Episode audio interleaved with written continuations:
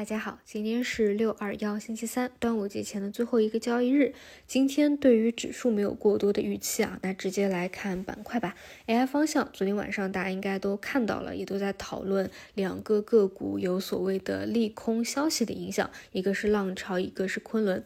但说实话啊，行情发展到现在，大家呢普遍应该都被培养成了一个惯性思维，就是只要你愿意去低吸明星方向里的核心标的。啊，稍微多拿几天，总是有赚钱效应的，可能呢都亏不了钱啊。这样的思维在这么几个月里面已经是根深蒂固了。所以说实话，从跟踪盘面的角度来说，其实就是看资金对这两个利空的反馈啊，他还愿意去回流哪个方向？是再愿意回流算力呢，还是愿意再去回流大模型？就最近一两天市场的表现来说啊，毕竟 CPU 已经是在加速期了，也会有一部分资金去适当的做切换啊，比如说切到 GPU 啊，有切换到应用啊。那我个人呢，还是会比较关注应用这个方向。一方面呢是牌照啊就快要落地了，这是一个重要的节点。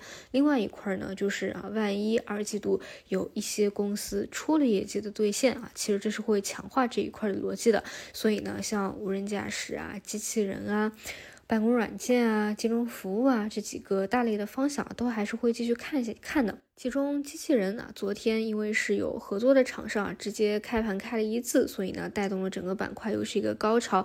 其实尾盘的时候啊，就提前有分歧回落了。那么今天呢，可能继续是分歧，但这一块呢，暂时都还是没有趋势走完的啊。包括无人驾驶也有比较明星的标的啊，慢慢的走出来，这些呢都算是这两周刚刚走起来的啊，相对位置也会比较低一些。那么就昨天的两个利空啊，我觉得值得去讲一下的是这个昆仑啊，主要是有。有前期的减持，那让大家呢都想到了乐视啊，因为之前的乐视也是相同的一个案例版本吧，基本上这个剧情啊大差不差。然后乐视当时减持以后啊就没有然后了。然后上一个 AI 相关的大家都记得减持的就是三六零，而当时呢也是它短期的一个最高点。所以你如果是看历史来说的话，它确实短期是一个负面的事件啊，但是更多是对个股本身而言的。对于同板块的其他公司啊，就没有这么明显的一个影响。然后再来讲讲半导体吧，有一段时间没讲了。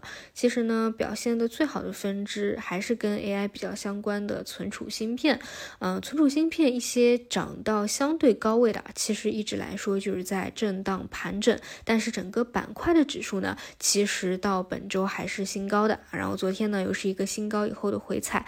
而且啊，大家可以看到啊，前两天的龙虎榜啊，还是有。机构买单比较多的，嗯，我觉得这一块的逻辑确实非常不错，这也是前期去提它提的最多的一个原因。一方面呢是有周期的反转。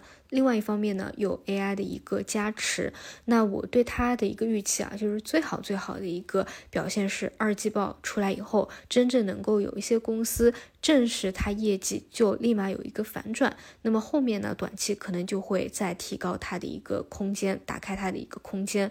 当然，但是如果说啊，做好另外一种准备，就是二季度啊依旧是没有反转，那无非呢就是跟一季度差不多啊，先资金再兑现一波，但兑现一波以后还。是可以去做的，基本上它也是前期半导体 A 杀下去以后最先起来，再回到前期的一个高点的，嗯，所以这里面接近二季度啊，也不免是一个博弈期，可以去重点关注一下吧。而还有一些龙头的设备啊，之前三月份啊都走过一波的，后面呢其实就没有特别明显的一个表现了。但基本上它的一个支撑线啊，它的一个支撑区间都还是比较明显的。如果说回落到支撑线附近啊，都还是可以去看一看的。本身逻辑也没有发生什么变化。好的，以上就是今天的早评内容，我们就中午再见。